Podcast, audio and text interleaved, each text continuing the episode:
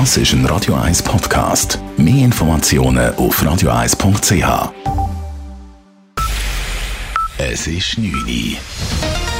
Radio 1, der Tag in 3 Minuten. Mit Sabrina Margolin. Der Manor an der Zürcher Bahnhofstraße schließt in vier Monaten seine Tore. Das Unternehmen hat heute bekannt gegeben, dass das Geschäft per Ende Januar 2020 geschlossen wird. Dies nach einem jahrelangen Streit mit der Vermieterin Swiss Life um eine Mieterhöhung von 6 auf 19 Millionen Franken. Swiss Life habe alle Angebote ausgeschlagen, sagt Manor CEO Sharon Gilg. Sogar ein Kaufangebot in der Höhe von insgesamt über 600 Millionen Franken.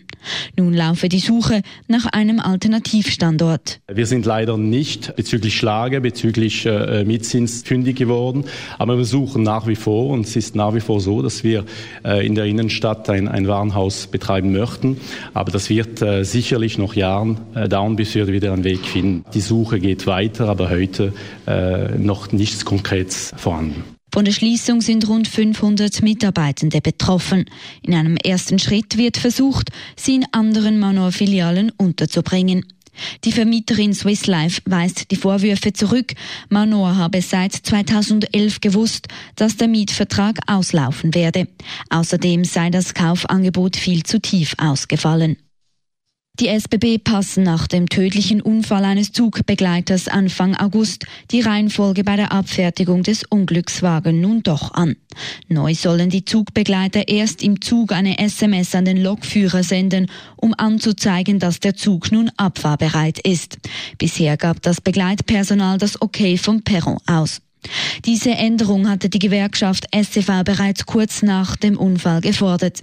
Dass die SBB nun einlenken, sei sehr erfreulich, sagt SCV-Gewerkschaftssekretär Jörg Horni. Wir sind mal im ersten Schritt durchaus erfreut und haben das auch genugtuig zur Kenntnis genommen, dass der SBB den Abfertigungsprozess so ändern, wie wir vorgeschlagen haben. Und ich sehe, dass man den Prozess noch sicherer machen kann, dass so tragische Unfälle nicht mehr vorkommen der SCV fordert allerdings, dass diese Abfertigung bei allen Zügen eingeführt wird.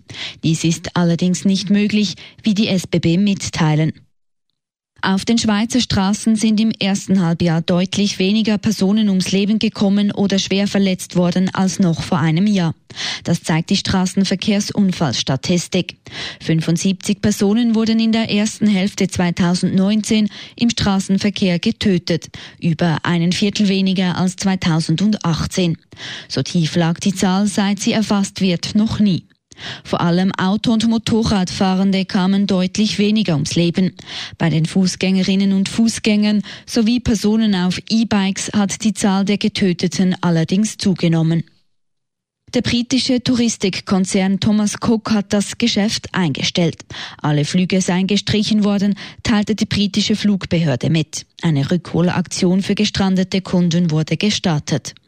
Nachdem Gespräche mit Geldgebern in der Nacht gescheitert sind, hat Thomas Cook Insolvenz angemeldet. Thomas Cook ist der zweitgrößte Touristikkonzern der Welt. Unter anderem gehören Marken wie Neckermann Reisen oder die Fluglinie Condor zum Konzern.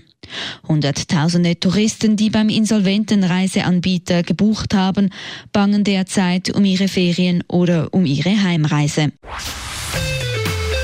Radio 1 Wetter die Nacht gibt es zum Teil noch ein paar tiefe Wolkenreste, sonst ist es abgesehen von ein paar Schleierwolken klar. Morgen Morgen gibt es zuerst einen Mix aus Sonne und Wolken. Gegen den Mittag wird es immer bewölkter. Am Nachmittag muss dann auch mit Regen gerechnet werden. Das Ganze bei maximal 18 Grad. Am Mittwoch und Donnerstag geht es dann weiter mit einem Haufen Wolken und teils Regen bei jeweils 17 Grad. Das war der Tag in drei Minuten.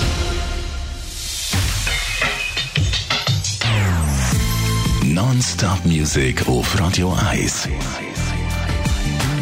Die besten Songs von allen Zeiten. Non-Stop. Radio 1.